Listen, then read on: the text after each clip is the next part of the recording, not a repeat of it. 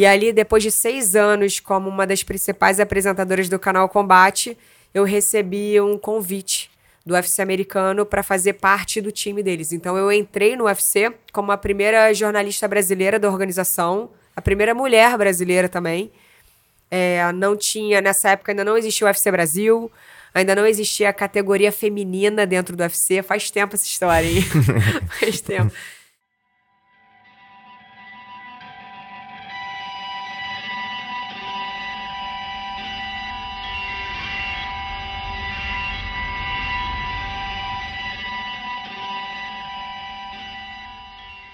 Paula.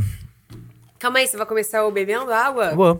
A gente já, a gente já fala um pouquinho da Rayup também, que é nosso apoiador, essa, aula, essa água alcalina, que eu acho que a gente tem que ficar muito atento nessa questão da saúde, né? Assim, a gente é muito atento a isso, então beber uma água de qualidade é muito importante, inclusive as águas hoje, cara. A gente tem um problema de água, né? No mundo. Então, água é importantíssimo para nossa saúde. Não, não tá só, valendo Não isso? só beber, tá. Eu tô fazendo aqui um, um mexão aqui, mas tá valendo. Não só beber água, mas água de qualidade. A High Up, eu até, assim, é muito importante, assim, também é uma coisa que eu falo, né? A gente conhecer as pessoas de verdade. A gente tava falando da proteína também. A Mother, eu conheci o dono, o fundador, a gente ele contou a história toda do negócio dele, como é que ele começou. Então, essa, essa conexão, a gente não tá fazendo aqui um negócio só pra. Né, porque os caras estão dando alguma moral pra gente. É porque a gente realmente acredita Usa no produto do acredita, que né? os caras E Eu já vendem. sei que essa é minha, hein? E tá conectado com o que a gente, né, o que a gente tá falando aqui bastante, estilo de vida, né, ou o que eu prefiro até chamar de filosofia de vida, né? E por que filosofia de vida? Porque entra talvez um lado mais até espiritual do negócio, né? Talvez muitas pessoas deixam de lado, mas é real, para mim é muito real, né? É, a- conexão que a gente tem com as coisas, ela passa, transcende né, essa, essa coisa carnal. Né? A, gente, a gente fala de energia, às vezes fala pouco, porque para mim energia é uma coisa muito verdadeira. Né? Eu, eu senti essa energia logo. Quando você chegou aqui, parece que a gente já se conhece há muito tempo. né? Então, essa conexão energética, é, eu acho, assim, é uma, é uma, é uma coisa é, muito poderosa, né? E é importante, ela conecta pessoas, ela conecta negócios, né? Então, assim, e a gente trabalhar isso, principalmente pro lado positivo, é uma outra coisa muito importante, está dentro do código Bushido, né? A positividade. né? a gente olhar para as coisas sempre pro lado positivo. Tudo tem seu lado negativo e positivo. Olha pro lado positivo. né? E falando de energia, tem uma frase super legal que sempre falam, assim, né? Que a energia te apresenta antes mesmo de você falar a primeira palavra. Total. Então Você sente. isso também, né? A arte marcial, né? E é, eu falo isso para meus alunos também, assim. Eu acho que o treinamento marcial ele treina muito nossos instintos também. E um deles é o instinto energético, né? De você entrar talvez num lugar e quando a gente fala de defesa pessoal, a gente entrar num ambiente e sentir o ambiente, né? E, e aí isso já vai, já vai dar os primeiros sinais pra gente. Não quer dizer que a gente vai sair. A gente pode ficar num estado de alerta diferente, né? Então, essas sensibilidades são treináveis também. Se a gente começa a se ligar que existem, né? E colocar no nosso dia a dia, né? E, e- e alimentando isso aí. Porque acho isso tudo é, é muito verdadeiro. Às, às vezes o, o mundo vai ofuscando isso da gente, né? Vai levando a gente para conduzindo a gente para outros lados. Então a gente vai ficando um, um pouquinho assim sem, com menos sentidos, né? Esses sentidos mais instintivos, né? Enfim. Mas vamos lá, eu falar um pouquinho, né, contar um pouquinho da sua história, que eu acho que é uma história assim muito legal, com muito conteúdo. Você teve uma vida muito intensa, né? A gente até já falou aqui antes, é, e uma carreira assim de muito sucesso, né? E quando eu falo muito sucesso, independente das conquistas, né, o sucesso é você realizar projetos, né, e projetos que você sonha, que você quer, né, e, e talvez que passe algo positivo, né, que eu acho que você fala muita coisa, você se conecta com esse mundo da arte marcial, passando uma coisa muito legal para as pessoas, né? Acho que sempre foi assim e você continua fazendo esse belo trabalho, né? E assim, eu sou mais um fã seu também de tudo que você fez ah, aí imagina, da sua carreira. obrigada. E olha, muito obrigada pelo convite de estar aqui finalmente conhecendo o Pura Temple, que eu já vi a galera postando e é super bacana o trabalho aqui de vocês, né? Que Obrigado. é podcast, tem o Experience, tem yoga, Sim, tem jiu-jitsu, arte. Total. E eu tava curiosa, tava esperando aqui esse convite, adorei. Que bom, que bom que a gente tá junto aqui, que Pois a gente é. vai poder trocar e, e espalhar, né, um pouco dessa mensagem aí, né, Não, de- desse vem estilo de casca vida. grossa aqui, né? E eu sei que poucas mulheres vieram para o podcast, então eu tô me sentindo aqui honrada. Muito importante a presença de vocês. A gente Honrada pode até estar falar disso, eu acho que eu falo isso também muito nas aulas. eu- A gente tem aula aqui, tem muitas mulheres fazendo É. aula comigo, né? E a gente fala do poder do feminino, né? O, o- o quanto as mulheres, inclusive nessa coisa da sensibilidade, nessa coisa dos sentidos, o quanto a mulher é poderosa, né? É, então isso já é uma arma que talvez um homem tenha menos, né? O homem é um botão liga-desliga, a mulher tem um, é um painel de controle gigante, né? De avião, assim, é, é muita coisa. Então, mas disso... Gostei dessa analogia, hein? É, mas é verdade, né? Então, assim, é, a mulher tem esses sentidos, né? Um- Uma intuição muito forte. Isso pode ser usado, assim, de maneira muito poderosa, né? É, mas assim, eu vou também dar o. Vou, vou amenizar essa história também, porque assim, a gente estava falando também nos bastidores, né? O ambiente Sim. de esporte, de uma maneira geral, de artes marciais, ainda, ainda é predominantemente masculino. Então, Sim. claro que você ia receber, enfim, seria natural você receber realmente muito mais homens, mas um privilégio estar aqui com você. Pra gente compartilhar histórias, experiências. A gente já tava começando Exatamente. esse podcast nos bastidores, né? Eu já tô cheia É de verdade. pergunta também pra você. Verdade. Mas a gente, a gente, a gente tava falando, estamos tendo que regravar aqui de novo, mas enfim. A gente tava falando um pouquinho da sua, da sua história, né? trajetória. Assim, da tua trajetória, porque eu acho que o início também, eu acho que eu, eu gosto de puxar também o início das pessoas, porque ele conta um pouco o caminho, né? E esse caminho, né? Ele, ele sempre vem com desafios, né? Com muitos desafios, principalmente no início, que você ainda não tem ainda a experiência, né? Então, isso deixa a gente um pouco mais desconfortável, com mais receios e tudo mais. Então, o início é sempre um desafio muito grande. Né? Você passar por eles, fazendo as escolhas certas e talvez arriscando, se jogando no desconhecido. Como foi um pouco sua história, né? Enfim. Pois é, eu acho que não tem escolha certa, né? Você arrisca. Às vezes dá Sim. certo, às vezes dá errado. Enfim, isso faz parte da jornada da vida de qualquer um. Vou falar rapidamente da minha história, minha trajetória. Bom, sou jornalista e eu comecei a trabalhar ainda durante a faculdade como apresentadora de TV de um programa de skate, inicialmente, que logo virou um programa de esportes radicais, de esportes extremos. Era na Rede Record, do, da Oi. Então era super bacana, assim, eu bem novinha, enfim, tinha o trabalho dos sonhos, né, da galera da faculdade. Ficava viajando o Brasil inteiro, praticando esporte, falando de música também. Foi uma fase super bacana, assim, da minha vida.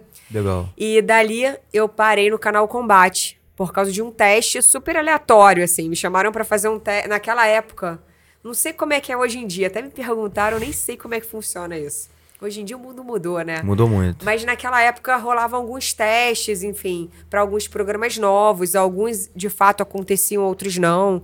Sim. E eu parei em dois testes na Globosat, do Grupo Globo. E um deles era pro Premier Combate. Olha isso, vou entregar a minha idade logo. que era o nome original do canal Combate. E eu passei. E beleza, né? Passei, eu achava, eu já acompanhava alguma coisa de luta, via alguma coisa do Pride, já tinha entrevistado o Minotauro por causa do meu programa de esportes radicais, e eu achava que eu entendia de luta.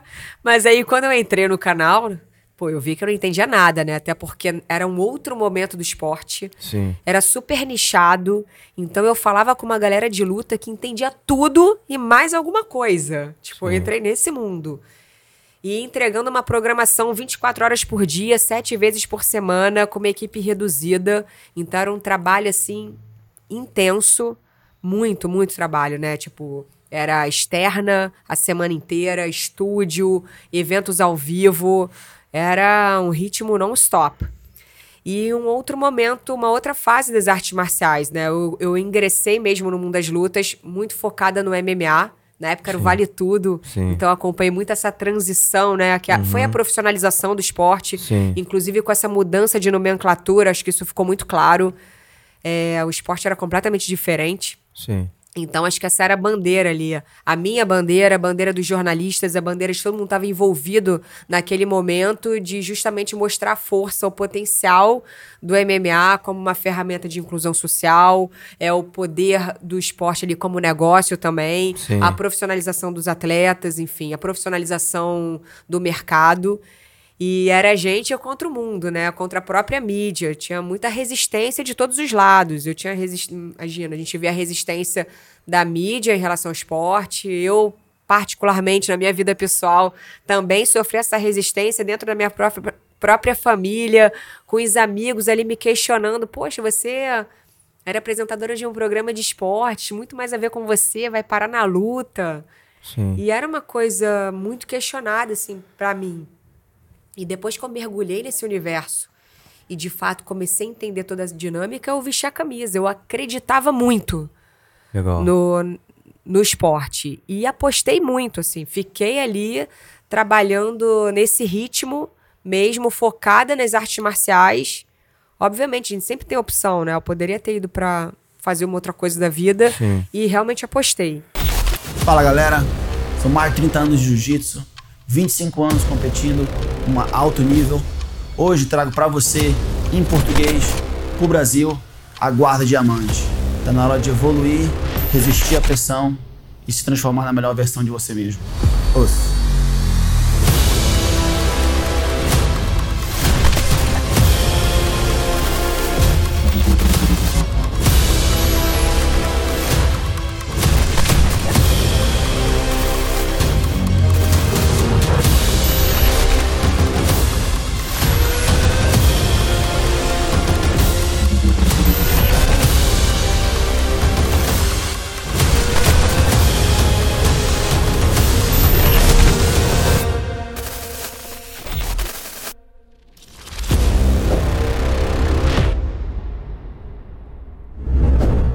Mas o que, que você acha que assim, te fez apostar tanto nisso, acreditar tanto nesse movimento que estava surgindo, como você eu falou? Eu acho que primeiro é entender, né? Eu acho que eu, quando eu comecei a entrar nessa dinâmica de trabalho tão intensa, vivendo tanto esporte, conhecendo esses bastidores de perto, você começa a entender a dinâmica do esporte. Então, assim, Sim. quando você começa a conhecer muito de um assunto, você começa a admirar, começa a ver o potencial. É você começa a enxergar, você amplia, né?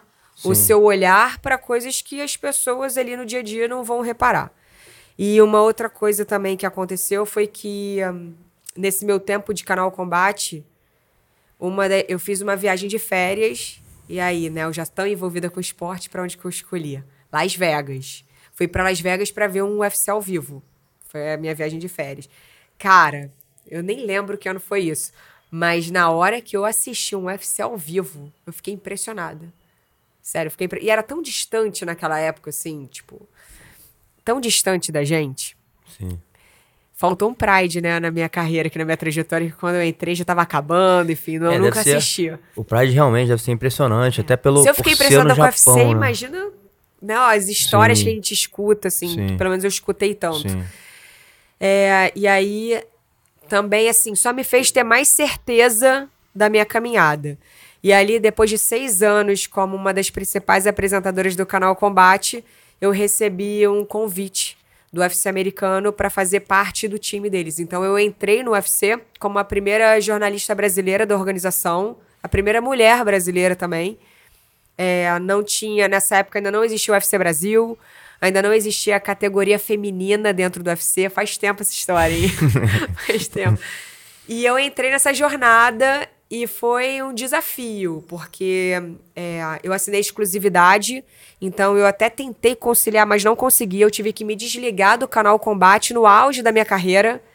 Nossa, eu tava ali super bem posicionada, na minha zona de conforto ali, como apresentadora e repórter, e saí da Globosat, saí da Globo para ficar com o UFC e com um trabalho completamente diferente do que eu fazia. Não completamente diferente, mas o mercado muito novo para mim, né? Sim. Eu saí da televisão e fui para internet, é, fazendo uma série de conteúdos legendados em sempre em inglês e espanhol, né? Português, inglês e espanhol, distribuído para o mundo inteiro. Só que naquela época, foi em 2010 isso, assim que eu entrei, naquela época a internet ainda não tinha essa força no Brasil, né? Então eu acabei me desligando de uma forma geral, assim, acabei de me distanciando do mercado brasileiro durante um tempo, Sim. porque ainda não era a nossa, a- não era a realidade assim da gente ficar procurando conteúdo na internet que nem é hoje, por Sim, exemplo. Sim. Então fui viver isso fora, né? Com o UFC. E foi uma aposta. De fato, foi uma aposta. Uma, uma, uma aposta de bastante risco, né? Como você falou, você tava, Nossa, você tava, não, você tava é. num grande canal, né? Assim, dentro de um grande grupo, enfim. Tava dentro, exatamente, tava no é, com uma exposição, né? Assim, super bem posicionada, fazendo evento ao vivo, apresentando o UFC. Eu apresentava o UFC ao vivo ali dentro do, da, da Globosat, né? Até então, o único canal que transmitia, que falava e que tinha toda essa força. Sim. É, foi uma, foi uma aposta de risco. Inclusive, muita gente que acompanhou, essa, até mesmo, enfim, amigos e família, muita gente achava. Não Uma entendeu. loucura. Achou maluquice. É, falava, cara, é uma aposta. E eu apostei. E, e por que, que você acha que eles te convidaram, né? Assim, porque você fala, né? Assim, era um ambiente totalmente masculino, não tinha categoria feminina Mas ainda. é, como é que eles me a descobriram? primeira né? Assim, jornalista, f- né, mulher, né, é. num, num Foi a ambiente primeira brasileira, né? Não homem, claro, porque já tinham uns atletas homens Sim, lutando. sim, mas, mas jornalista, né? É, e- é. e- Ali nos e- bastidores, acho que foi a primeira. e sempre tem aí, agora levando pro lado dessa essa discussão, né, do, do lado feminino, né, sempre tem essa coisa, pô, vai botar a mulher pra, pra falar de luta, né, não vai entender nada, né, vai falar a mulher pra comentar futebol, não é, né, então sempre rola, talvez até um certo preconceito em relação a essa visão de, de, de- uma mulher ver uma coisa que, como você mesmo fala, é um ambiente muito masculino. Não só isso, mas talvez também uma dificuldade de você entrar nesse ambiente, né? De você conseguir ter uma voz ali dentro. Olha, sabe que isso é curioso, assim, eu não sentia esse tipo de preconceito ou resistência, não. Achei como eu entrei em outro momento, quando, como eu entrei muito nova, em outro momento do esporte, e ali eu fiz, acabei fazendo parte dessa história ali de construção, de acompanhei essa profissionalização de perto. Eu acho que, na verdade, e tinham poucas pessoas envolvidas, pouquíssimas mulheres envolvidas, é, poucos jornalistas, de uma forma geral, ali, Sim, sim. dando voz para o esporte.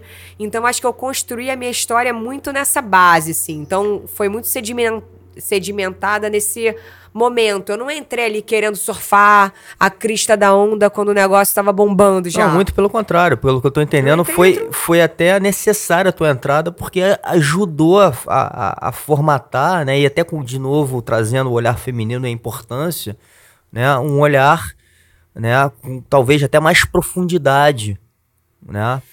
É, eu entrei assim em outro momento. Então, o que que acontece? Nessa minha fase, né, quando eu entrei, realmente eu não sabia nada. E eu, na verdade, eu não tive esse tipo de preconceito. Quando eu entrei muito novinha em outro momento do esporte, eu, na verdade, tive muito ajuda, isso sim. Legal. Então, assim, eu fui muito abraçada pela comunidade, eu fui muito abraçada é, por todo mundo que estava naquele meio esportivo, para me ajudar a, a entender para me fazer aprender a crescer ali dentro. Então foi uma coisa meio todo mundo junto, assim. Legal. Foi todo mundo meio junto. Legal. Então, quando mudou essa fase, eu já estava muito. Eu acho assim, eu sempre fui muito respeitada. Eu acho que eu construí a minha credibilidade com trabalho mesmo. Com trabalho, com o dia a dia. E sempre muito envolvido com respeito. E, na verdade, eu tive a resistência nessa coisa ali, ah, mulher, eu tava ali no- uma mulher dentro de um mercado super Sim. masculino. Verdade. Eu acho que eu comecei a ter problema quando eu comecei a chegar mais longe. Até mesmo com o UFC, porque eu acho que eu comecei a ter problema com os homens. Eu, tava, eu comecei a competir, eu não tinha problema com mulher. O meu. A minha briga, a minha disputa não era com mulher, porque eu não tinha mulher. A minha Sim. disputa começou a ser com homem. Sim. Então eu comecei a ter real problema com homem. Porque eu tava ali num lugar que um homem poderia estar ocupando e estava Sim. sendo ocupado por uma mulher. Sim. E aí eu era questionada, eu às vezes tentavam me desvalidar, desvalidar o meu trabalho, é, tudo que eu construí, a minha história, por eu ser mulher. Então eu não tenho dúvida que em muitos momentos eu tive que me colocar, tive que me impor e talvez tenha- tive que trabalhar muito mais. Três, eu brinco isso, eu, fa, eu brinco, mas não é brincadeira, assim, eu falo Sim. disso, né? Que eu trabalhei talvez o dobro do que um homem trabalharia para mostrar a minha força ali, Sim. o meu valor, porque é complicado. Então eu comecei, na verdade, a ter uma disputa com o homem, e que é complexo, cara. A gente vive num mundo muito masculino, né? Sim. Não tô nem só falando do, do meio esportivo, da arte marcial. De uma forma geral, a gente vive num mundo masculino, a gente vive num mundo ainda muito machista. O Brasil é um Sim. lugar muito machista. Então é um pouco complexo, assim. É, pois é, então, é, eu acho que isso já é um desafio a ser vencido, né? Eu acho que talvez a sua atitude, seu trabalho, principalmente, É, eu né? acho que é trabalho, atitude, postura. Então também não fica. Exatamente. Eu também não ficava levantando essa bandeira, não. Ah, sou mulher. É. Ah, tipo, eu não. Porque assim, eu sei que é uma realidade, isso existe sim. Sabe? O machismo, a resistência, o preconceito, a conversinha ali, de repente, de bastidores pra querer desvalidar a mulher. Sim. Existe, mas eu não sou essa pessoa que vou ficar ali de. Eu não visto bem o papel de vítima. Então, Legal. assim, eu vou muito pra frente, mas, cara, eu super me sou, é, sou muito solidária, assim, com, com as mulheres que passam por isso, porque eu sei que acontece muito, mas eu acho que é uma questão muito pessoal, de personalidade. Então, eu acho que eu não senti muito isso pela minha personalidade. Mas, mas eu existe, de fato. Legal. Faz sentido o que eu falei? Eu também Total, não, total. Faz muito sentido o que você falou.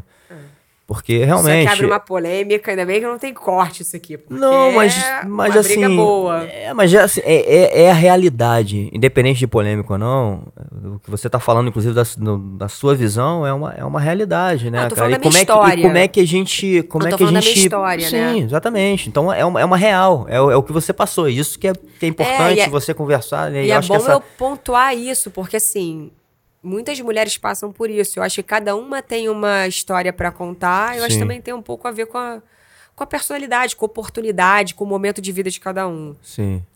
É, é difícil falar que desse- dessa forma é a forma certa, mas. Exatamente. Mas. eu- eu- de novo, eu tô entendendo, tem coisas eu acho que, que é importante. Aí quando você fala assim, teve lá no início uma fase de muito trabalho, né? De, um- de um risco muito grande, uma escolha que você fez, uma aposta que você fez, né? Contra talvez pessoas importantes como a família, falando, pô, será?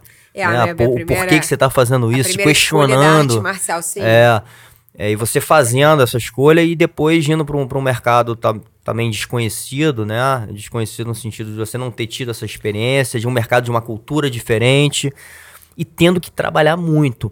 Mas esse, esse trabalhar muito, eu acho que também muito, é muito importante para formar o teu futuro lá na frente. Assim, o que você talvez tenha acumulado de experiência ali, né? O que, e que serviu para hoje você é, ter a bagagem que você tem, ter a confiança que você tem, né, em tudo que você faz, Não, é, foi, dúvida. foi muito importante. Então, então e- esse, você se jogar, botar a cara lá, né, para esse desafio, é muito importante e é importante para a vida de qualquer um. Assim, a gente tem que se jogar. Eu tava falando antes, né, o quanto isso aqui para mim foi um desafio, né, é, montar esse negócio.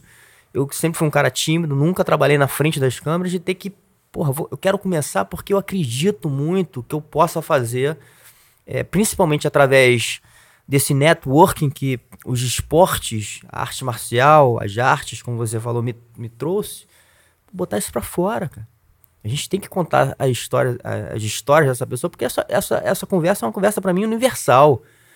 Né? A gente está falando aqui com perso- personalidades do mundo, né? não é aqui do, do bairrozinho aqui que a gente mora. A gente está falando com pessoas que são conhecidas mundialmente. Né? Ou que se não são conhecidas, esse conteúdo aqui é riquíssimo e vale para o mundo. Né? Então, assim, isso me deu coragem para chegar e falar, pô, vamos fazer. É, e, e eu acho que a gente, quando a gente se coloca né, nesse desafio, a gente vai aprendendo, cara. Vai- vamos errando, vamos, vamos, vamos é, não talvez fazendo da melhor forma, né? A gente vai evoluindo ao longo do tempo, mas a gente, a gente bota no ar, né? Não, e, e, e podcast, e a ideia do podcast é muito legal, né? Que é uma troca de Sim, ideias, assim. Você vai sim. trocando. O que, que é, o que, que é o mais rico, né, da vida? A gente vai trocando as experiências, trocando as histórias, cada um com uma escolha, com uma jornada. Sim. Enfim, e é isso. Exatamente. São, cara, a vida, a vida são apostas do tempo inteiro, né? E nem Total. sempre, não dá pra você saber se você vai ser bem sucedido ou não naquela escolha. É um Sim, risco, você tem que sim. assumir o risco. Sim. Então, assim, quando a gente. Até eu falando, contando a minha história, eu tô contando aqui uma história que. Tô contando as histórias que deram certo. Mas existiram também muitas histórias que deram errado por trás de toda essa Sim. batalha, essa jornada. E é tipo isso. qual?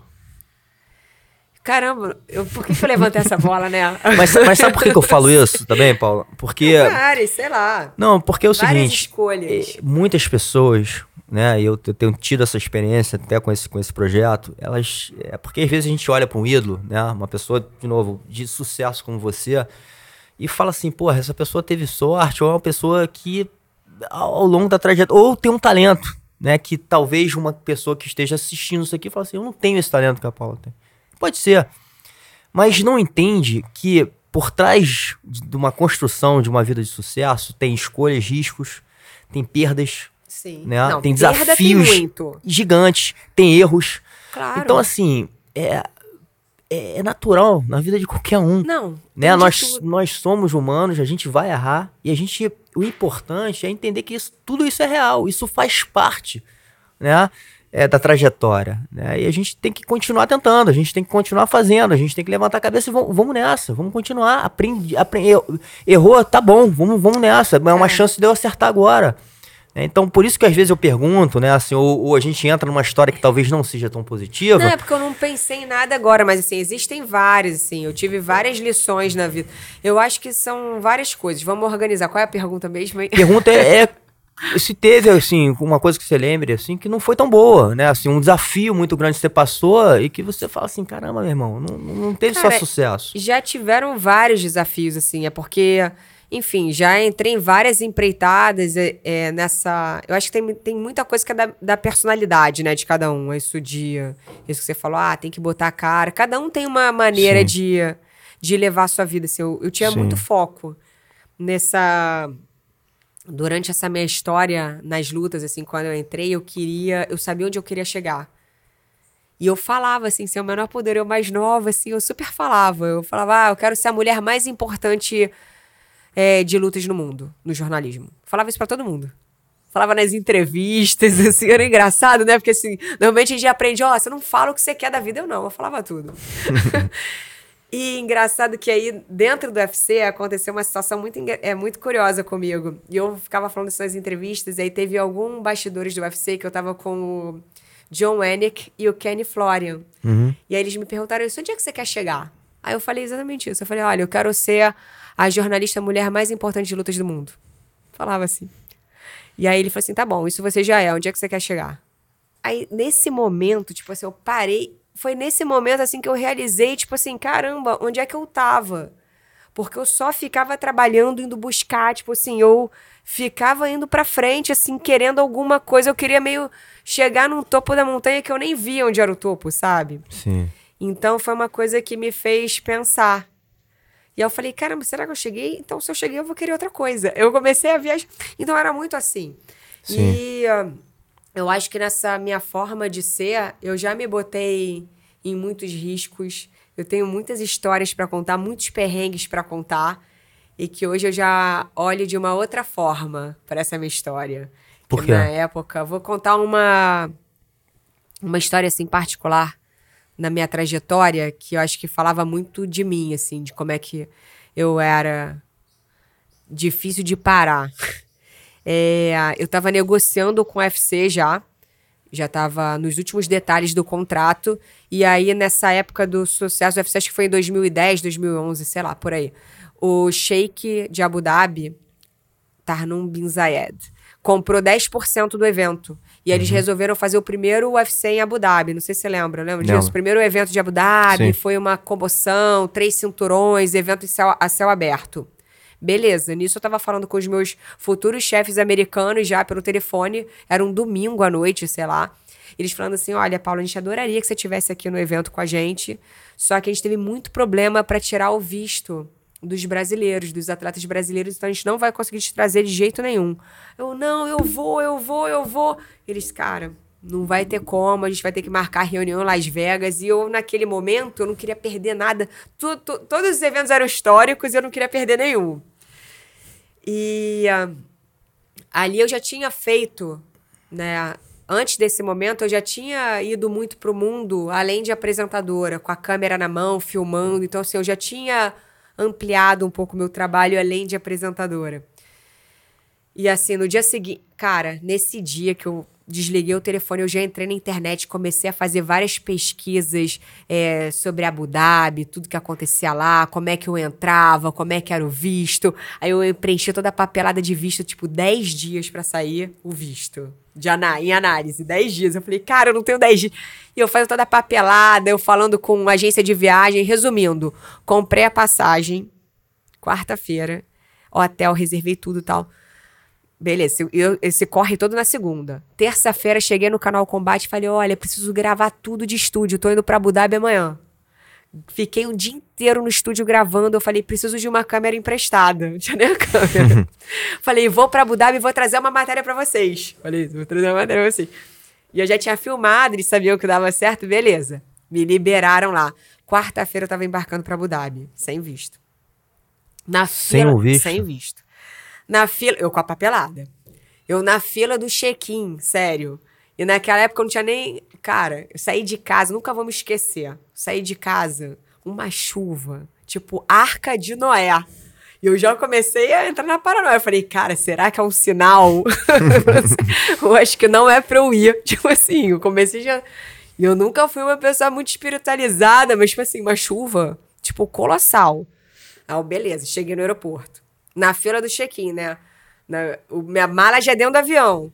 O cara, assim, passagem, hotel, não sei o que, visto.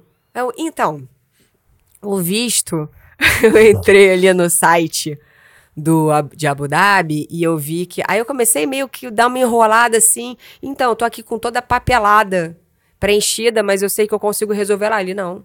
Sem visto você não embarca. Eu, mas eu vi que eu consigo resolver lá. Eu vi que eu li em algum lugar que brasileiro em trânsito podia ficar 10 dias em Abu Dhabi. O cara, não, mas você não é brasileiro em trânsito. Seu destino final é Dubai. Cara, nessa hora minha pressão baixou. Eu virei assim na fila do embarque já, indo pro, entrando no avião. Eu falei assim: qual o lugar mais perto de Abu Dhabi? Falei assim na fila, altão. Aí alguém falou assim: Jordânia. Eu, pelo telefone, comprei uma passagem Dubai Jordânia, dez dias depois, né, do que eu ia ficar lá. Aí eu virei brasileiro em trânsito. Resumindo, virei brasileiro em trânsito no, no, na fila. Cara, o cara vendo a minha movimentação lá, o atendente da Emirates, o cara não quis facilitar minha vida, assim. Começou a criar maior confusão comigo pra eu não embarcar. Embarquei. E ele falando: olha, você pode ser deportado assim que você chegar lá. Então, assim, Sim. foram 15 horas de terror um dos piores voos da minha vida, nessa tensão de adrenalina e tal. Mas cheguei. Cara, quando eu cheguei em Abu Dhabi, encontrei os meus futuros chefes americanos, eles não acreditam assim, como é que você chegou aqui? Eles tipo, não sabiam que você tava indo? Não, eu falei, eu vou. Eu avisei que eu ia, mas assim, não tinha como eu chegar sem o visto. Sim. Mas eu cheguei. Então, é, isso faz. Isso era muito como eu era. Eu não sou mais assim, mas eu funcionava muito assim. Eu ia muito, tipo. Eu não conseguia ouvir bem um não. Então eu ia buscando mesmo. E eu via isso como uma potência, né? Hoje em Total. dia eu já mudei. Mas já é uma potência. Você não acha que isso aí te Cara, ajudou em muita coisa também? Só. Por mais que você tenha passado por vários perrengues por causa disso? Olha, hoje eu tô em outra fase da minha vida. Hoje eu faço psicanálise, então eu, eu já olho tudo de uma forma diferente. Não tenho dúvida que essa minha energia, é, esse meu foco me, me ajudou em muitos momentos da minha vida, mas eu também, hoje eu vejo de uma outra forma. Hoje eu vejo também que, assim, deu certo, mas poderia ter dado muito errado. Sim. Então, assim, eu acho que eu também me botei em risco em situações que eu também não precisava ter me botado. É muito louca essa história, né? É, é muito louca. É muito louca, assim, mas, é, mas como você falou, a mostra. A história é maneira porque deu certo. É, Entendeu? mas se isso não desse também ia ser maneiríssima, porque é, mostra que você tentou de tudo fazer o que você queria muito, né? E, e, e, e, às vezes não dá certo. Não, cara, a viagem foi só perrengue. Deu certo porque eu consegui viajar, consegui trazer a matéria, mas a viagem foi Mas como é que você entrou? Porque assim, não, não, terminou a história. Você encontrou os caras lá, mas você tinha que passar pela, mas pela alfândega. Mas eu virei brasileira em trânsito. Hum, porque você... Porque eu comprei uma viagem Dubai-Jordânia dez dias depois. Ó, peguem a dica, hein? Peguem a Entendi. Então você podia entrar porque depois você ia pra Jordânia. É, mas é óbvio que eu não fui pra Jordânia, né? Eu só comprei a passagem, porque eu só Entendi. queria ir pra Abu Dhabi. Eu queria Entendi. chegar lá. E como é que Cheguei. foi lá o evento? Esse, esse evento histórico com Não, você o evento lá? foi incrível. Aí, tipo, eu andando na. Tipo assim, eu fiz uma matéria, assim, UFC e cidade, né? Então, assim, eu dei uma volta, assim, conheci bem Abu Dhabi, mas assim. Cara, pra mulher é estranho, imagina, mas Sim. eu sozinha lá, então assim, eu contratei um guia, é, tive que colocar burca, né, em alguns, em alguns lugares sagrados e tal, pra entrar. É estranho.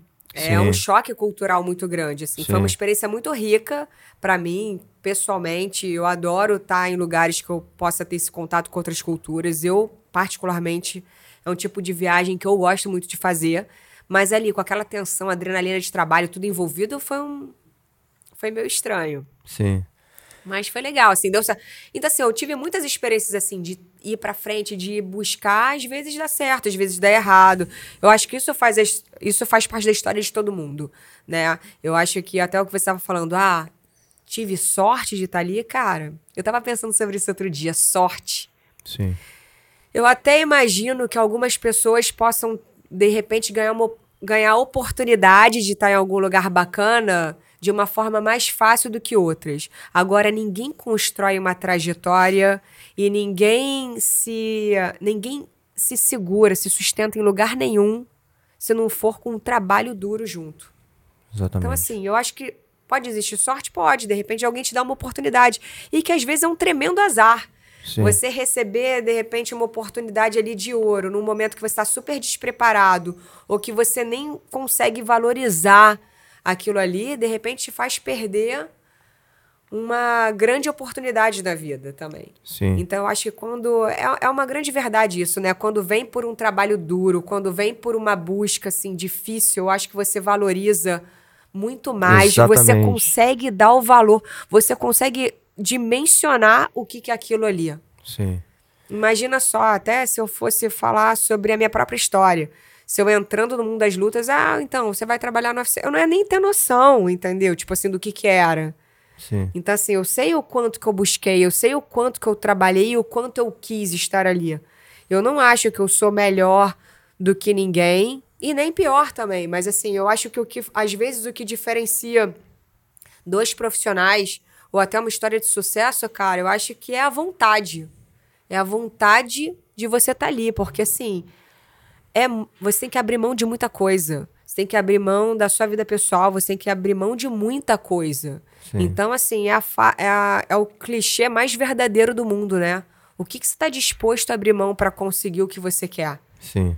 Entendeu? Porque todo mundo quer. Sacou? Tipo assim, querer é fácil. Todo mundo Exatamente. quer, todo mundo quer chegar no topo da montanha. É. É, criticar é muito fácil, você querer desvalidar o outro é muito fácil. Agora, você percorrer aquela estrada ali, aí é outro, são outros 500. Sim. É, e, e talvez tenha uma coisa que você até falou agora, né? Que você comida, tá? pode puxar. você falou que você não se faz de vítima. Eu acho que tem, tem uma coisa que talvez seja importante também. Eu acho que é um fundamento que a gente trabalha também falou muito. nesse podcast ou no outro? Não sei, mas a gente falou. É, que é a positividade, né? Assim, que é essa mente positiva. É, é, é de não só você trabalhar duro, mas você acreditar. Acreditar que vai dar certo. Então, assim, aconteceu um problema, você fala assim, meu irmão, tá tudo certo. Continuo. Né? Você, porque essa mente positiva e você não se ficar fazendo como vítima o tempo inteiro, também eu acho que é super importante para você chegar a realizar o que você quer. Né? Então, assim, é, são vários componentes ali que vão fazer você chegar. De novo, como você É falou também, a sorte um. ela pode existir até um certo ponto, mas você atrai ela. Entendeu? Você, você de, de certa maneira, você está indo de encontro à sorte, porque se a oportunidade aparece, você nem vê, ou você, porra, mas Aí esse não é negócio, sorte, né? Você tá né? indo enquanto você tá buscando, né? Você tá Sim. criando o seu caminho. Sim, mas é Aí- porque quando eu falo que sorte, de novo, como quando as pessoas falam de sorte, Sorte porque, parece assim, uma coisa você, tão ao aleatória. longo dessa jornada, acontecem coisas que parecem sorte, né? Assim, uma- você encontrou a pessoa certa, você estava no lugar certo, né? Mas é, é uma busca, uma hora vai, vai acontecer, é uma probabilidade que Exatamente. acontece. É Se você está seguindo aquilo ali, uma hora vai acontecer, né? Porque você está pertinente ali, você está seguindo uma coisa que você acredita muito. Porque a positividade na, na, nas coisas que você faz, colocar essa energia positiva, talvez seja muito importante também. Né? Às vezes a gente não reconhece isso, porque não é só o trabalho duro, porque o trabalho duro é muito mecânico. Né? E, e outra coisa que a gente fala aqui também no jiu-jitsu, né? Assim, às vezes eu posso estar trabalhando muito, né? Ou colocando muita energia, mas de forma errada. Então, o jiu-jitsu, a máxima da arte marcial, é a gente colocar o mínimo de energia, o máximo de eficiência. Isso é uma coisa que a gente tem que é olhar para esse ciclo da nossa vida, é se, tá, se a gente está fazendo isso. Será que a gente está fazendo isso? Porque a gente pode estar tá remando do lado totalmente então, errado. Eu, isso é uma coisa que eu penso até na minha história mesmo. Eu acho que eu, em muitos momentos, botei muita energia, assim. Muito mais energia do que eu. do que eu poderia ter colocado. Mas tudo bem, enfim, faz parte. Faz parte da trajetória. Sim. Agora, você me fez pensar engraçado. A gente está construindo aqui uma linha. Eu estou construindo, pelo menos, a minha linha de raciocínio aqui junto com você, tá? No podcast, assim. Uhum. Nesse papo aberto. É, uma outra coisa que você me fez pensar quando a gente está falando assim, não, é, não basta só o trabalho duro. Verdade, eu acho que não basta só o trabalho duro. Eu acho que quando você tá realmente comprometido com aquela história, quando você está realmente apaixonado por aquela ideia, é Total. que vem o sucesso. Porque é impossível, cara, você dar o seu sangue, você dar a sua vida numa coisa que você não tá apaixonado. Sim. Porque uma pessoa que está comprometida, que está apaixonada pelo que ela faz, ela vai fazer dez vezes mais do que o outro. Não é só o trabalho duro. Então, é o trabalho duro com comprometimento mesmo de, de paixão ali, né? De movimento. É, e quando entra em paixão, Paulo, acho que quando a gente fala de paixão, eu, eu, vou, eu vou trazer de novo alguns conceitos quase espirituais, tá? E eu, eu tive algumas experiências assim, até o, o Nado que está aqui com a gente participou disso comigo, por exemplo, na música, né? Eu eu era um apaixonado pela música. Eu queria muito tocar, né? E assim, o sonho de qualquer um que toca é tocar num palco grande, porra, ver várias pessoas já aplaudindo. Mas você canta também? Não, eu toco bateria, ah, tá. escondido, tá. bem escondido das câmeras. Lá escondidinho. Então, é, mas assim, qual é o sonho desse negócio? Você tocar para uma plateia grande, você tocar uma música que você, que você gosta muito de tocar, você tá tocando o que você quer. Então, esse é, essa é a realização desse negócio, né? E a gente, até certo ponto nisso aí, a gente foi longe, cara. Como eu falei, eu toquei no Rock in Rio, mas eu, eu nem estudei Qual era música. A banda de vocês? É, Tafari Roots, na, na, época do Rock in Rio. A gente teve uma antes que era Medusas Dreads, que era é uma, era uma banda de reggae. A gente tocou assim com quase todas as bandas de internacionais reggae. Caramba, de reggae. rock. É, não, é, é, reggae. Então, assim, ainda tinha. É, o reggae ainda traz essa coisa toda que eu tô falando, a positividade, né? É, então tinha muitas mensagens muito legais dentro da musicalidade do reggae, né? Que era uma outra coisa que eu acho que alimentava muito a minha alma, né?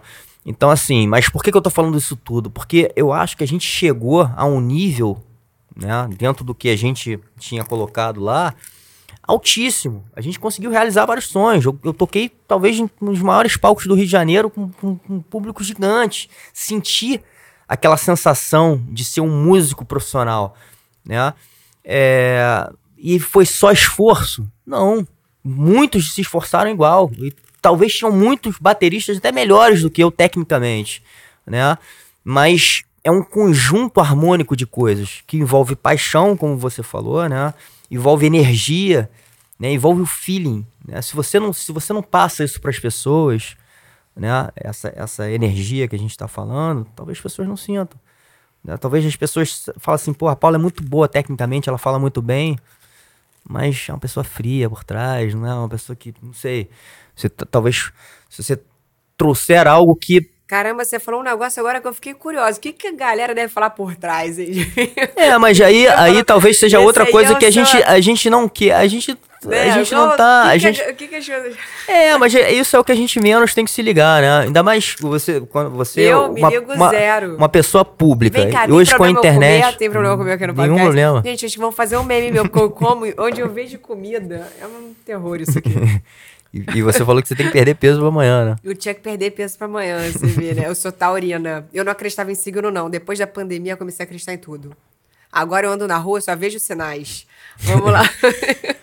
Mas então, assim, é essa, essa, essa crença de que é muito além do trabalho duro, né? Eu acho que é essa conexão energética com as coisas, né? Essa positividade que você acaba passando para o ambiente, passando para as pessoas de que faz as coisas se conectarem, né? Então por isso que afeta muito aliada, né? A, a, a, realização do teu sonho. Uma coisa que você acredita muito, que você bota muita energia, muito trabalho, mas que, enfim, é, você tá, como você falou, também disposto a passar pelos desafios, porque é. vai vir, não tem só uma linha de para cima, né? Então, enfim, tem muitos altos e baixos pelo caminho. A gente, o que vai segurar a gente é essa paixão que você falou, né? É, eu acho. Não, os percalços fazem parte, as derrotas fazem parte. Eu acho que é isso. É tudo a construção da onde o ponto que a gente chegou agora, né? Tipo, onde estamos é realmente, tipo, é o processo, tudo que aconteceu com a gente. Sim. Tanto as coisas boas quanto as coisas ruins. E eu acho que as coisas ruins têm um peso enorme também. Sim. Pra gente valorizar, cara, o que é bom, as nossas conquistas. Exatamente. Então acho que é muito isso. Eu tive muitos desafios. E os meus desafios foram, enfim, das formas. Engraçado, em em lugares assim muito que eu não esperava, assim, até mesmo no ambiente profissional, no ambiente corporativo. Então é ali é outra guerra, né? Exatamente. É uma guerra então, do assim, dia a assim, dia. É uma guerra do não, dia a dia que muitas pessoas vivem, né? É, então assim, não basta o seu, não basta você querer se destacar ali profissionalmente. Então assim, eu tinha o meu trabalho ali como jornalista, como apresentadora, então eu queria estar tá crescendo ali, mas além dessa trajetória, ainda existiam várias outras paralelas, né? Que é você tá lidando num ambiente corporativo, tá lidando com pessoas e com gente bacana, com gente que não é. Sim. Tipo assim, que realmente se incomoda com você. Sim. E tipo, e aí é muito complexo. É uma Sim. equação complexa. Sim. Pra caramba. Total. E que eu falo. Aprendi muito. E que eu falo, né? E que trazendo para esse nosso ambiente marcial, de formação marcial, acho que a gente é, acaba desenvolvendo né, algumas habilidades de, de como lidar, às vezes, com essas situações. Por quê? Porque, por exemplo, né, quando a gente fala, você falou de respeito, né? Respeito, de novo, está dentro do código Bushido, né? Respeito, a gente aprende dentro de uma academia de artes marciais, muito no jiu-jitsu, a respeitar um outro. Né? Fala, um dia você pode estar... Tá é, pegando aquele cara, outro dia o cara vai te pegar. Você vê essa evolução. Né? E você aprende a respeitar as pessoas porque você vê que todo mundo tem a capacidade de chegar onde quiser chegar. Né? E que outra, é um ciclo. Um dia tu tá muito bem, outro dia tá muito mal, outro dia um cara que você é, ensinou vai ficar melhor do que você. Né? Então, isso, isso tudo que vai passando e você vai vendo na realidade, porque isso não é teórico, isso é real. É. Isso te ensina muita não, coisa. Tatame é uma escola, não tem É uma escola. É uma escola, né? E você, você teve essa conexão muito intensa, né, na sua vida, assim por mais que talvez você falasse, ah, não, mas eu não fui lutadora de vale tudo, eu não, né? mas você estava conectada quase, com, com esse. Eu contei essa história nos bastidores, fui quase. É, você contou uma história que mostra um pouquinho esse teu lado até competitivo de ser, né? Que também é, é, é, é te ajuda nas, nas conquistas, não, né? lutadora de vale tudo, só para contextualizar aqui, é porque eu fiz duas lutas no jiu-jitsu, só que na faixa branca. Eu fico brincando, gente. Faixa Sim. branca não tem técnica nenhuma, é porrada. Então é. É, é quase um vale tudo. Quase um vale tudo. E, e, essa história foi legal. Conta aí, porque é engraçado. Você, você perde a primeira luta e fica caçando a mulher pra, pra, pra, pra fazer um duelo da segunda, a revanche. Gente, e o pior é que eu só falo dessa revanche. Eu, eu sério, acho que é mais, um, mais uma oportunidade que, que eu tenho de falar como é que eu tô mal resolvida, né? Tô precisando ir mais pra psicanalista. tá mal resolvida essa história. Bom, e falando do jiu-jitsu, é engraçado que assim, eu construí minha trajetória profissional no mundo das lutas, mas o jiu-jitsu mesmo foi o último esporte que eu comecei a praticar. Olha que curioso. E por causa do meu trabalho, né? Que agora eu entrei no mercado do jiu-jitsu, enfim, aí eu vi que o buraco é mais embaixo, que eu ia ter que treinar mesmo para entender.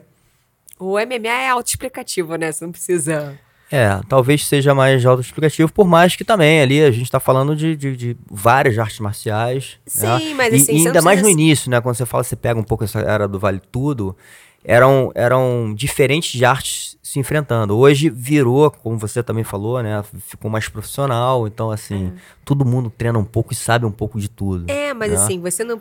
Cara, o jiu-jitsu é diferente, né? O olhar. Você. Se você não treinar, você realmente não vê a luta. Você não entende nada do que tá acontecendo. Sim. Eu falo isso que o MMA é autoexplicativo, que, pô, é porrada. Exatamente. Qualquer pessoa vai entender mais ou menos, né? Óbvio Sim. que, enfim, Sim. tem várias nuances ali. Mas, enfim.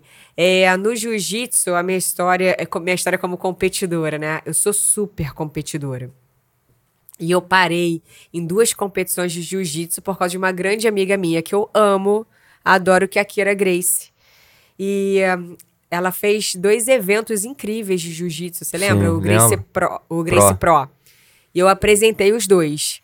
E uh, a gente combinando isso, né? Que eu ia apresentar o evento dela ao vivo e também ao vivo pro canal Combate. Ela falou: Poxa, você tá treinando, por que, que você não compete? E eu na faixa branca. Eu falei: Olha, boa ideia. Então foi assim que eu parei numa competição. É, minha primeira experiência foi. As experiências foram incríveis.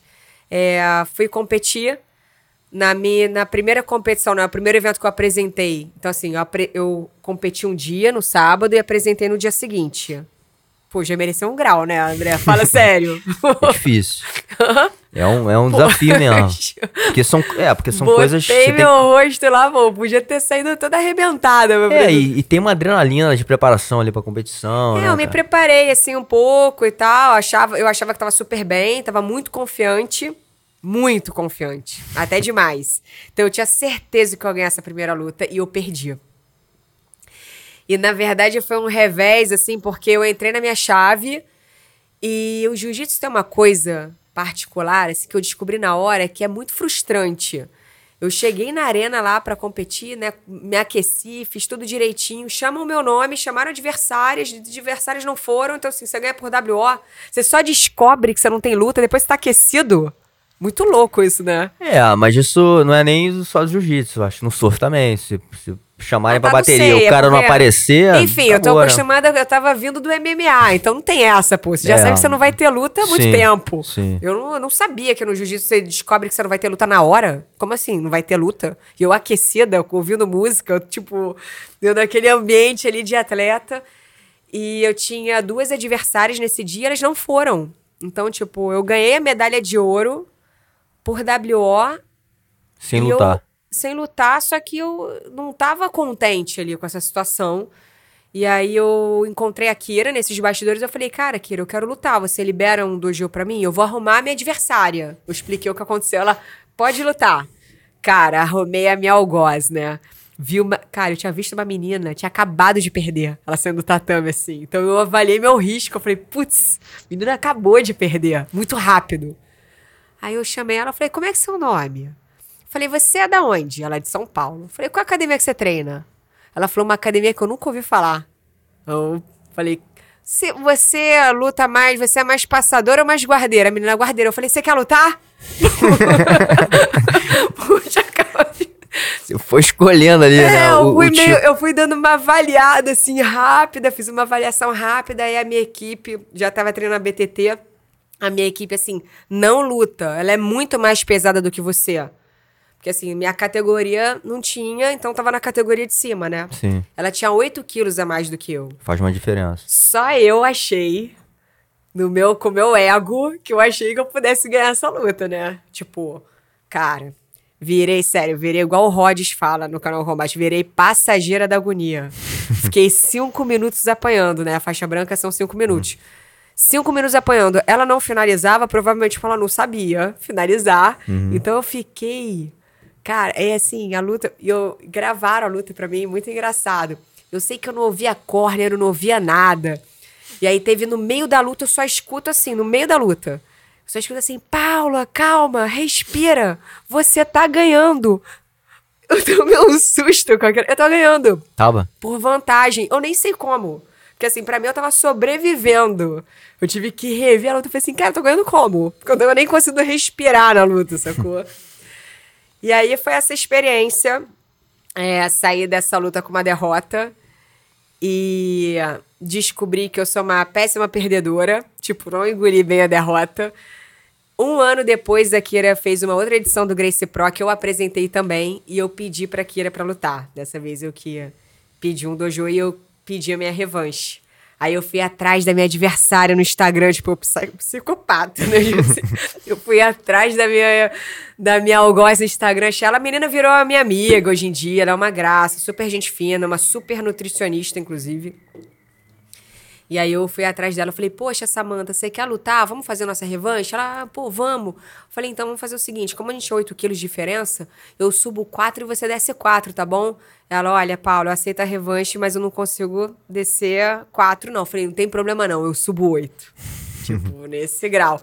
Consegui subir muito peso, subi uns 6 quilos, 7 mas enfim, resumo da ópera. A revanche não aconteceu, não aconteceu. porque ela não foi. Mas porque... pode, pode acontecer algum dia desse. Espero que sim, Samantha. Talvez até no BJJ, talvez até no BJJ Stars. Adoraria. Não, olha isso. Eu já fiz. Não, sério, eu já fiz vários vídeos pra Samantha. Ela deve estar tá me achando psycho. Eu também me acharia. Porque, assim, eu já falei várias vezes, mas é brincadeira.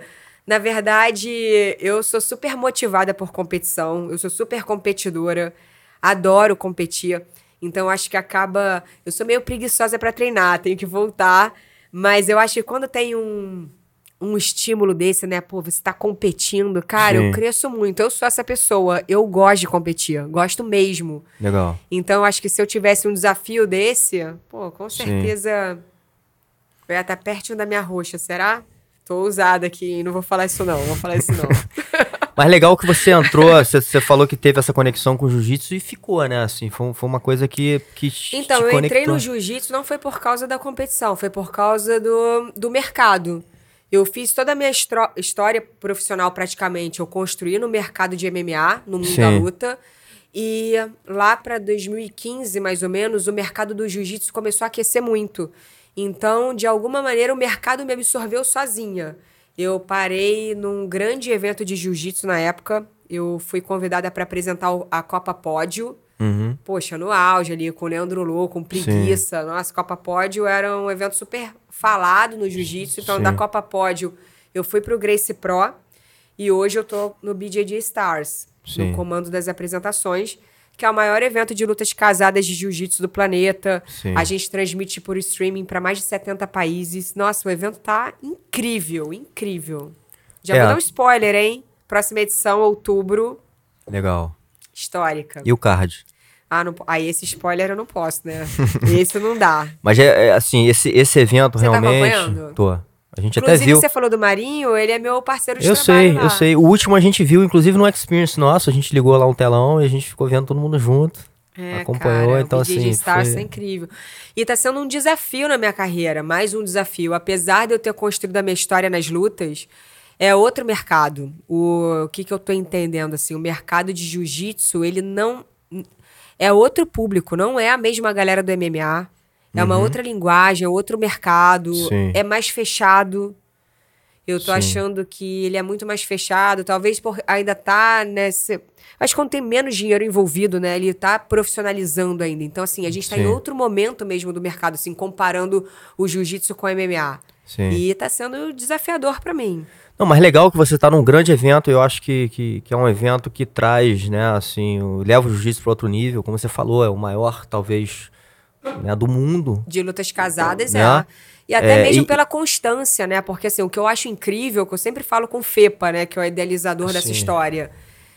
Cara, o que, que é o mercado, assim, a dificuldade do mercado? Você, eu já vivi muito isso, imagina. Quantas vezes eu não já vi isso acontecer ao longo da minha carreira? De alguém pô, botar muito investimento, botar muita grana e fazer realmente um, dois eventos incríveis e, parar. e, e não ter fôlego, não, a conta não fecha, não consegue Sim. continuar. Sim. Então, o que o FEPA está construindo com o BJJ Stars, a marca que ele está construindo, é tão sólido dentro do mercado do jiu-jitsu é incrível, assim. Incrível. Porque ele está conseguindo fazer só evento espetacular, com cards in incríveis, sempre mantendo o mesmo nível Sim. de card, só atleta de altíssimo nível, só evento e com uma constância, né? Ele está entregando muitos eventos para o mercado.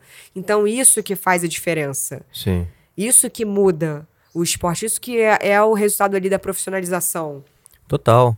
Não, ele está fazendo assim muito bem feito e, e, e, mostra talvez uma potência que o jiu-jitsu tem, que talvez poucas pessoas até quando, quando a gente vai para a internet do jeito que ele está fazendo, começa a abrir o leque, né, assim, de opções para as pessoas conhecerem o jiu-jitsu de uma forma muito poderosa também, né? É. Por mais que seja só um, é um lado mais esportivo do negócio, ele é muito importante também, né? Eu acho que todas as vertentes né, no caso do jiu-jitsu, elas são importantes. Eu não descarto o, o, a, a, esportiva, né? Mas tem muita coisa também na profundidade ali da arte marcial, de novo na formação da arte marcial, né? Que forma caráter e que talvez amplie, inclusive, não só para o atleta, né? Mas para voltando lá para sua conversa do estilo de vida, né? Porque o jiu-jitsu no final, cara, é uma filosofia de vida, né? Influencia a maneira que você come, né? Influencia a maneira como você, enfim, faz tudo praticamente. Né? Porque você entra ali no, no, universo, cara, que às vezes a gente não, não se dá conta, né? Mas a gente, a gente exportou uma cultura para o mundo. Né? Quando é. você fala de Abu Dhabi, por exemplo, né? que é, tem essa, toda esse, essa questão com as mulheres, porque é cultural, porra, hoje o jiu-jitsu quebra isso. Né? E, e hoje, nas escolas femininas, é obrigatório o jiu-jitsu. Né? É, então, assim, Olha, olha a ferramenta poderosa que começou com um movimento. Esse movimento ele, ele cresceu dentro do, de um Rio de Janeiro que você conhece muito, que você viveu, vivenciou esse movimento do surf, com jiu-jitsu, com esportes radicais, skate, enfim, muita coisa surgindo.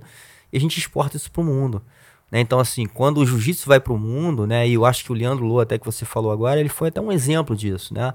Porque ele carregava um pouco esse espírito brasileiro de ser né? Esse, é, é, é, esse jeito, né? De, de, de, de, enfim, até malandro de ser é o que a gente está exportando hoje para o mundo, né? A gente está fazendo é, culturas se tocarem, culturas que não se tocavam, se falarem, essa coisa de depois do treino, da resenha que todo mundo fala, né? Que esporte que tem isso, né?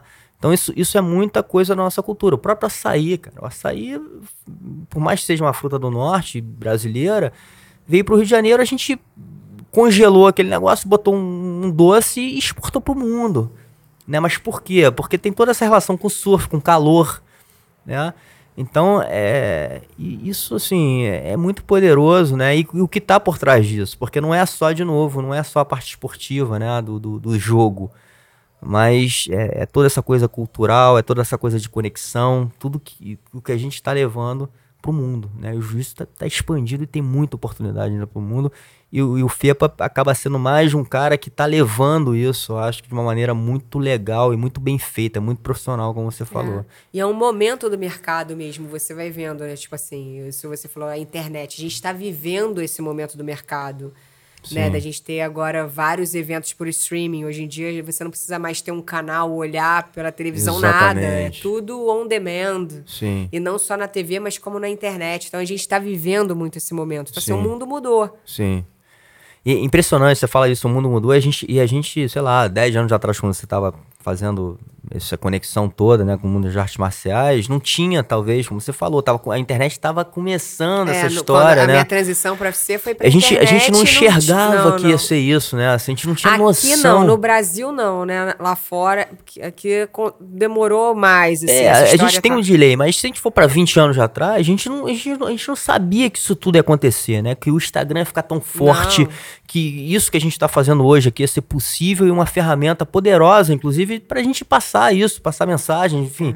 Então, assim, foi tudo muito rápido e está sendo muito rápido, né? Então, assim, a, a, gente também ficar ligado nesses movimentos e o que talvez nos ligue a esses movimentos de uma maneira muito verdadeira é esse lifestyle, né? A gente está é, conectado, né? Até hoje, independente da nossa idade e tudo mais, a gente está muito conectado com movimentos atuais, né? Porque a gente ainda está vivendo essa vida, né? A gente ainda está conectado com os esportes, conectado com a natureza, né? Fazendo coisas que, que pulsam, que, que nos deixa a gente energizado a querer viver, a querer se conectar, a querer fazer. E com essa bagagem da experiência, né? De tudo que você passou na vida e, enfim, colocando no seu trabalho. É, pois é, a gente está falando tanto da vida profissional e agora você entrou nessa nesse viés, né, do lifestyle, assim, como esse lifestyle do esporte, né, é tão forte, assim, Muito é tão... Cara, como eu vejo isso como uma direção da minha vida mesmo, assim, como isso me mudou, me transformou, como é o drive da minha vida. Sim. Incrível. É, e como talvez isso seja importante para as pessoas, né, assim, é, olharem um pouco para esse lado, né, assim, até quando forem fazer as escolhas de vida, né, porque às vezes a gente vai sendo levado por uma correnteza, né, que, que a gente vai sendo puxado de novo, pra, talvez para o mundo mais corporativo, da competição, de ter que ter mais, mais, e a gente é, não É, olha você pro estava lado. falando isso, né, do mundo Sim. corporativo, que você estava contando a história da sua vida mesmo. Eu, você... eu participei muito, até hoje eu participo, só que hoje eu, eu participo mais assim, eu entro e saio, eu não fico muito tempo, né? E, e talvez, inclusive, as pessoas me valorizam no, no mundo corporativo por eu trazer justamente né, é, toda essa inspiração de fora. Mas se eu não viver lá fora. Mas você nem sempre foi assim, né? Numa parte da sua trajetória, você vivia 100% o mundo corporativo, não é? é, E não sei se um pouco de- 100%, porque. Não, mas era o esporte pontual, lifestyle, mas... É, eu, eu, eu nunca desconectei do esporte, eu, tá- eu acho que até hoje, né? Por mais que, quando eu falo da música, assim, tem, tem sempre aquele, aquele pico, né? Assim, teve um momento que eu quase vivi só da música, né? Hoje eu. hoje- mas hoje a música tá em mim, ela não vai, nunca vai sair. Então, às vezes eu. Sei lá, alguém me chama pra, pra eu tocar, eu vou tocar amarradão e não esqueço, né? Lógico, não, não tenho talvez a mesma técnica, não tenho a mesma prática. Mas aquele feeling, aquela, aquela paixão ainda tá lá dentro, né? É, eu, eu certamente teve um, um momento na minha vida que eu participei muito do mundo corporativo. Mas eu nunca deixei de lado o, o jiu-jitsu. Eu nunca deixei de lado o surf. Isso tudo me ajudou. Isso tudo me alimentou muito de um outro lado e, me- talvez trouxe uma harmonia para minha vida, inclusive para lidar com vários desafios no mundo corporativo. Não, é que você tava falando nos bastidores, vou só pegar. É que eu fiquei muito curiosa de uma de um movimento que você fez em algum momento da sua vida. Que assim, você viveu muito esse mundo corporativo. Claro, você sempre foi atleta, envolvido com música e tudo mais. Só que a sua vida ali é muito focada no, no profissional, no mundo corporativo. E você Sim. falou que chegou em um determinado momento que você começou a pesar assim, poxa, e aí, qual é a vida que eu quero levar? Exatamente. E você desacelerou desse. O que que te fez dar. Qual... O que que te fez fazer essa virada, assim? O que que aconteceu na sua vida pra você, tipo, tomar essa escolha de mudança de vida mesmo? Sim, é, assim, não, Sair do não- front ali do Sim, talvez não, não tenha sido tão radical como você tá falando, né? Assim, que não é uma grande Não mudança. nada. Mas, não, então, eu acho que talvez o que você é, esteja tentando, né, assim, tirar a pergunta é, é que eu, quando eu olho pro sucesso da vida, né, quando a gente fala assim, porra, eu quero ser um cara de sucesso. Eu acho que você é uma pessoa de sucesso. Por quê? Vou, vou- vou resumir o teu sucesso sem te conhecer tanto, mas assim, você Olha que responsabilidade. realizou, mais? Tá você fogo. realizou, você realizou vários projetos profissionais, você tem uma família, né? Você tem saúde, né? Você é uma pessoa inteligente, bonita, enfim, então assim, tem, tem muita coisa legal que você construiu ao longo da, da, da- sua vida, Fui- com escolhas que você fez. Talvez se você fosse só para um lado, né, você não teria isso tudo, né? E te faltasse. Talvez você, poder, você poderia ter ganhado muito dinheiro, mas não, não fosse tão bonita, não tivesse uma saúde tão. Né? Porque assim, porque você foi muito para um lado. Então, é, essa mudança para mim, ou essa, essa transição, esse entendimento de vida hoje é pensar que o sucesso na vida ele é um conjunto de coisas. Não é só a posição do teu trabalho, né? não é só o dinheiro, né? Não é só. É, é, é uma harmonia. É como é que eu, eu, eu, eu vivo uma vida em harmonia e eu passo por essa jornada que é curta, né? É, realizando as coisas que eu quero, que eu sonho e, se possível, ajudando as pessoas. Se possível, passando alguma mensagem positiva para as pessoas. Essa para mim é a missão. Então, toda hora que a gente desvia um pouco disso, e, e aí voltando para essa coisa, quando eu fiquei muito no mundo corporativo e eu olho para os exemplos, outro dia a Mila Monteiro fala, fala, falou isso, né, numa conversa. Ela falou assim: quando eu olho pro presidente dessa empresa e ela olha para a vida, que ela conhece o cara, e olha para a vida desse cara e fala assim: porra, não é isso que eu desejo? É isso que te dá. Talvez esse clique fala assim: peraí, porra, eu preciso mudar. Porque se o, se, se o final é esse, não, é- não é esse final que eu quero, né? Então, isso pra mim, assim, ficou claro depois de um tempo. Principalmente quando você vive no mundo corporativo, que você fala assim, porra, cara, olha pra esses caras todos, que são os, os, os topos de linha, eles, eles talvez não tenham sucesso, não tenham felicidade, não tenham uma família, né? Quando falo que não tem uma família, não tem um, um dia a dia familiar, né? É, porra, o cara não, cara não tem contato com, com o mar, o, né? o cara sabe fazer muito aquilo, mas não, não sabe nem que existe o surf, né? Assim, porque não tem nem oportunidade. Então, pra, esses valores riquíssimos da vida, eu acho que eles devem ser olhados e a gente tentar harmonizar a vida da melhor maneira possível. E ficar olhando para isso. Adorei sua definição, achei perfeita. Porque o tempo inteiro a gente vai ser levado para correnteza. E como é que talvez saia dela? De uma maneira radical? Talvez não, né? Quando eu uso essa analogia, inclusive no jiu-jitsu, né? Assim, quando a gente está no mar revolto ou uma corrente, a gente vê muito isso no verão aqui no Rio, né? As pessoas às vezes não tem muita onda, mas eles entram numa corrente e são, e são levadas. E aí todo mundo tenta nadar contra. Não tem como. A gente, você está brigando contra uma coisa que é muito mais poderosa que você. O mar, e a gente tem um entendimento quando a gente é surfista, ele é muito mais poderoso, né?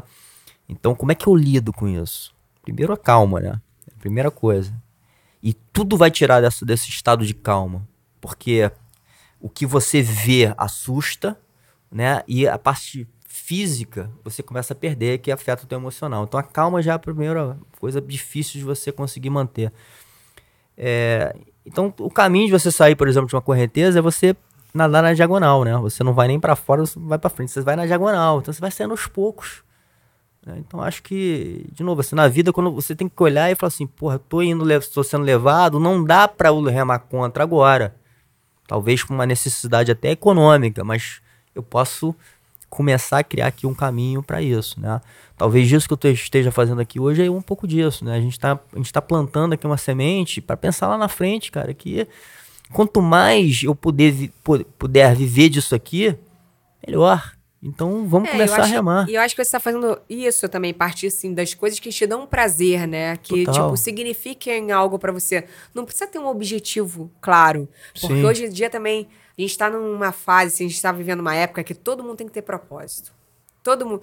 Pô, qual é o seu Sim. propósito? Pô, sei lá, tá bem, tá feliz. Você precisa ter algum propósito o tempo Sim. inteiro? Não. Sim. Você pode estar tá realizando coisas que te deixam feliz, né? Que te proporcionam algum prazer. E eu acho que a vida vai abrindo os caminhos também. Exatamente. Total. Não necessariamente você precisa já ter um foco para tudo na vida. Sim, é até porque, como você mesmo falou na sua experiência, às vezes quando você chega no ponto final, e acho que isso é um problema, inclusive, levando aí para o seu ambiente das artes marciais ou do MMA, quando o cara chega num título, eu tava conversando isso ontem com os alunos, né? O cara chegou lá, é muito difícil se manter. Por isso vários. É uma coisa que eu, é uma das minhas maiores perguntas, assim. Eu sempre pergunto isso. Isso é uma das minhas maiores curiosidades, assim. É, ao longo da minha trajetória que eu perguntei para os grandes campeões, assim, chegar, vamos falar do UFC, né, o maior evento de MMA do planeta. Você entrar no plantel de lutadores do UFC não é nem um pouco fácil. Nada fácil. Você chegar, Cada vez mais difícil. Imagina, né? Cada vez mais difícil, até com a profissionalização do esporte Sim. mesmo, né? Com a evolução do esporte Sim. natural. Você chegar num cinturão é muito difícil. Você se manter no topo é muito mais, mais difícil ainda. E não só pela guerra de estar no topo, mas assim, eu pergunto. Foi inclusive uma das entrevistas que eu fiz pro Anderson, uma das últimas entrevistas, é isso. Como é que é pro cara manter a motivação tantos anos, sendo estando no topo do mundo e manter a motivação, né, cara? Sendo o número um, número um. Cara, pois muito é, é complexo. É muito assim. difícil. Imagina, a vida do cara muda, né? Assim, fica. Ele ganha um conforto merecido por tudo é, que ele fez. E tem que manter aquele foco daquele treinamento duríssimo. Enquanto tem outros inteira. ali querendo chegar e estão é. famintos para tirar aquilo ali de você. Né? Manter a motivação é uma coisa que sempre me despertou muita curiosidade, né? Você manter a, a essa motivação, esse foco do treino duro, assim. Sim. Bem complicado. Mas eu acho que, assim, uma das, das frases aí que a gente fala, que, né, que é assim, curta essa jornada, né, assim, porque ela, ela pode ser infinita, no sentido assim, eu vou, eu vou sentir e curtir cada momento da minha vida. Eu penso isso também. Total, e, né? assim, a vida tá em transformação, né? Tipo, é isso. Tipo, a gente falando da nossa trajetória pessoal. A gente já viveu grandes momentos. Vamos lá, eu já vivi grandes momentos profissionais, pessoais, tantas coisas diferentes. Então, assim, é uma jornada que tem que ser aproveitada. Assim, cada momento da sua vida você tá de repente vivendo uma coisa que não necessariamente está aos olhos do mundo. Exatamente. Mas que está sendo super enriquecedor em outros aspectos. Total, é isso aí.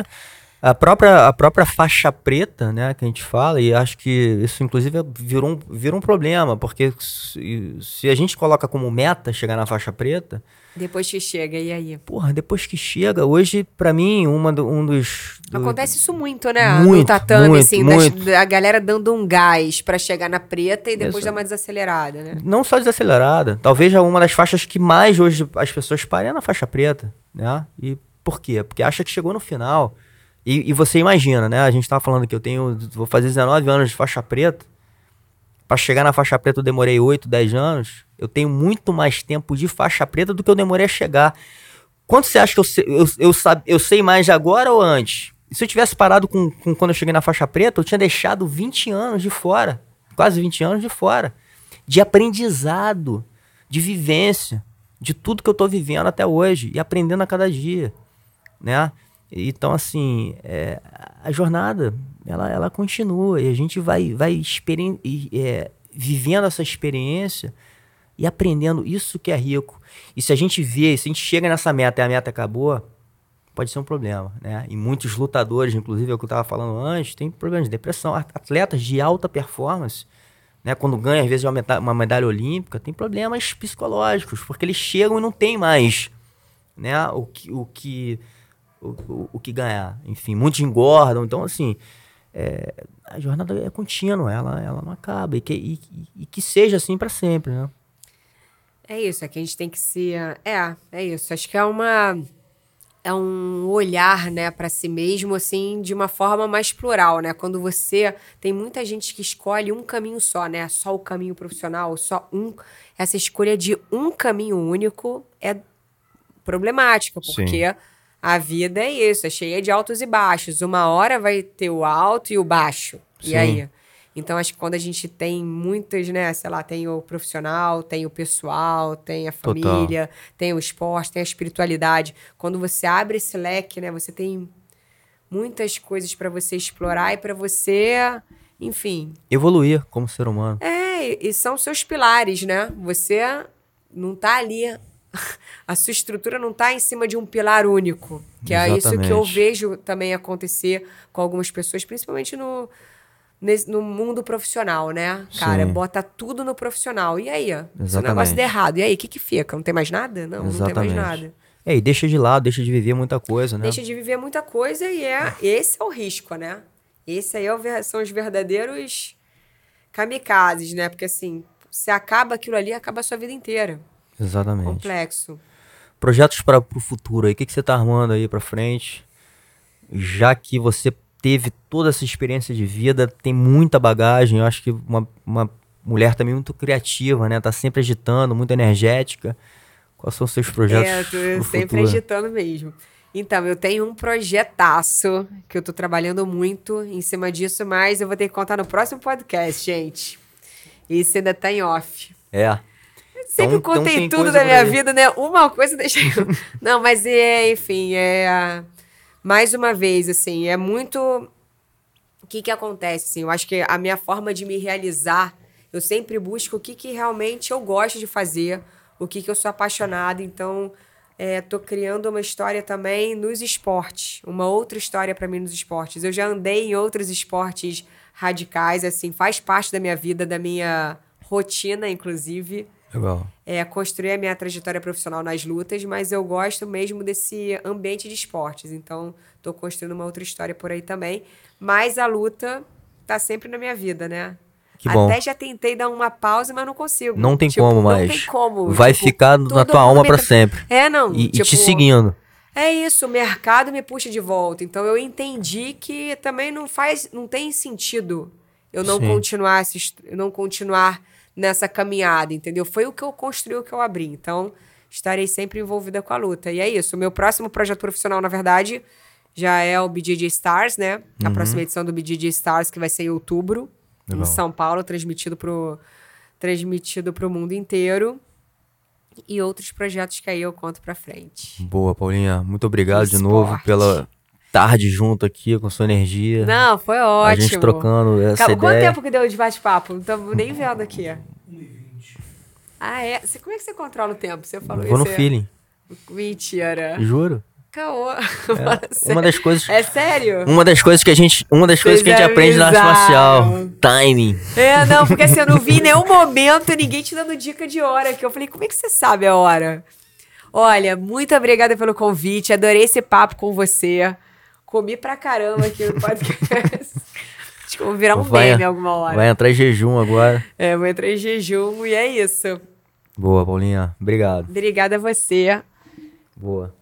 Vamos pro próximo.